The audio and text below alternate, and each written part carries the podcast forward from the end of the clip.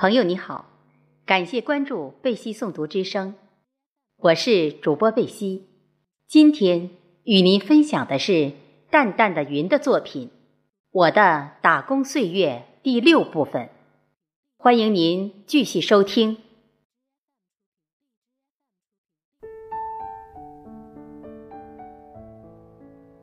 我就读的高中生前是原应山县第六中学。当年师资力量比较雄厚，其实程一晨、张正富、吴修义、熊在才、谭厚地等知名教师均在学校任教。学校很注重抓教学质量，同学们学习文化课劲头也很大。大部分学生来自农村，生活艰苦，城镇来的学生家长每月可给三到五元的生活费。农村来的学生，则自备米袋，带点咸菜对付一个大周。于是，有的同学会在寒暑假期间出外帮工，以挣点生活费。甲寅年正月初三，我和班上三位同学结伴到广水镇去帮工。说来也巧，四人来自一个家族，均姓吴。吴丽珍比我大两岁，我称她大姐。吴秋华比我大一岁，平时喊她秋姐。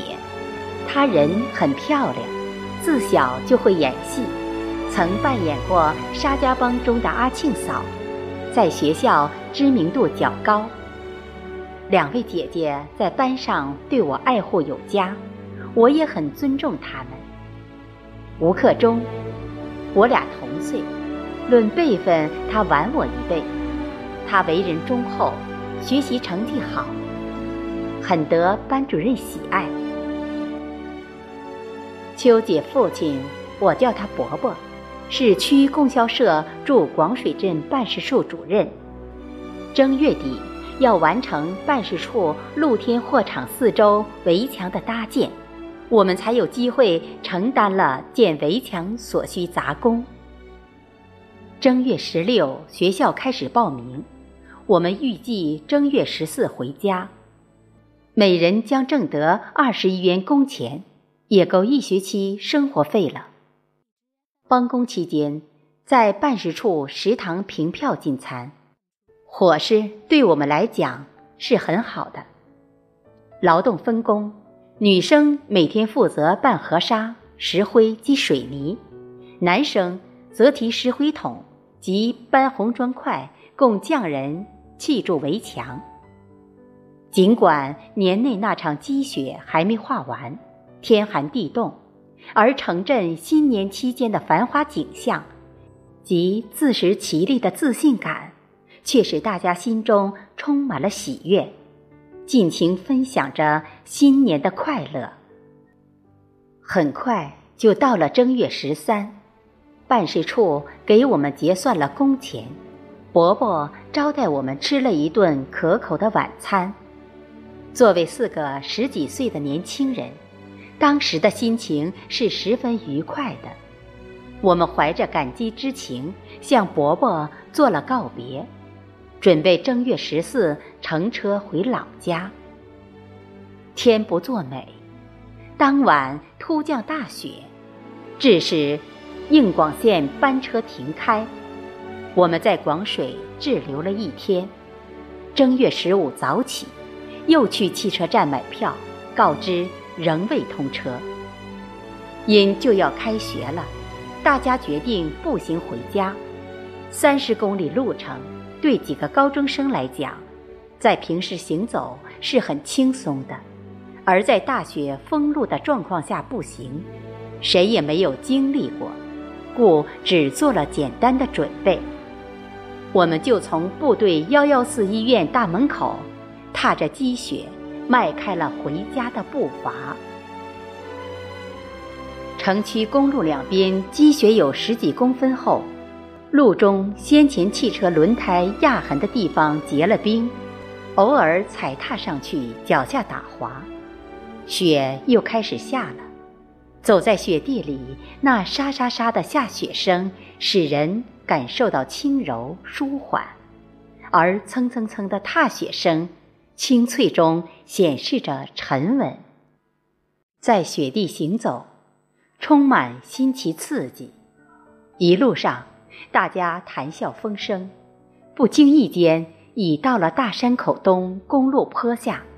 向上望去，经过降坡的高度，仍足以阻止汽车在雪天通行。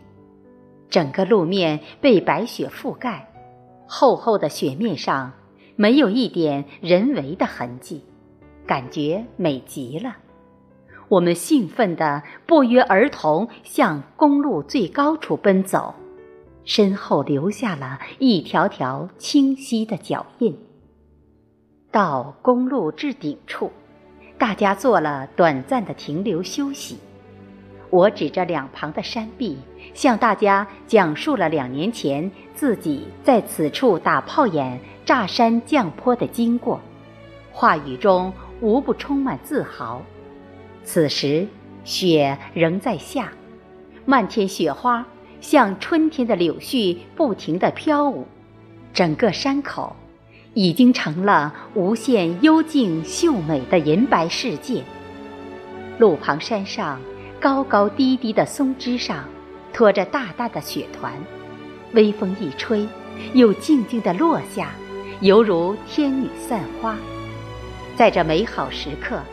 看着上山时一串串留在雪地深深的脚印，大姐突然对我和吴克忠说：“你们今后有出息了，不要忘记你的两个姐姐和姑姑啊。”这句话我至今记忆犹新。是啊，这串串脚印是人生的一段记录，也是人生的一种预示。当年只有十七八岁。是追梦的年华，我们对未来充满着憧憬，一颗心早已飞向远方。多年后，我们四人曾在广水重逢，回忆起了青春往事，谈起了在大山口经历的那场大雪。身为部队高级军官的吴克忠，更是感慨万端。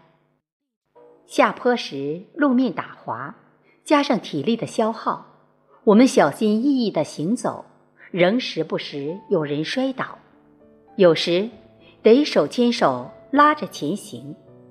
不长的一段路，大家走了近一小时。到山下王家棚子时，感脚酸乏力，只得停下休息。上坡时的好心情，此时荡然无存。更没有赏雪的浪漫，大家只想早点回到家。经过艰难的行走，下午两点钟，我们到了城关。此时感到了腹中的饥饿和双下肢的疲乏。两位姐姐去亲戚家了，我和吴克忠去了表兄王玉海家，名义上是去拜年，实则是去蹭饭。表兄夫妻对我俩非常热情，得知我们是在广水打工，从雪地步行过来的，表兄伸着大拇指，连说了不起，你们将来一定是大有出息。因已过了正餐点，表嫂下了两大碗热气腾腾的鸡蛋瘦肉面条给我俩吃，当时我们心中热乎乎的。感激之意溢于言表。回到家，天已黑了，我的双腿因疲乏而麻木，双脚疼痛。脱下鞋袜，用热水泡脚时，见双脚趾红肿，有一处还打有血泡。其实，虽感疲惫，心中却充满了已到家的喜悦。而我的两位姐姐。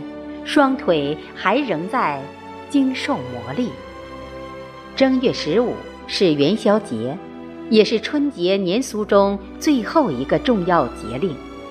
老家街道主要娱乐方式是赶旱船，有年轻漂亮的女子坐船和赶船，要在街道每家门前玩过，代表政府给群众拜年。一般要到晚上十二点钟后才结束。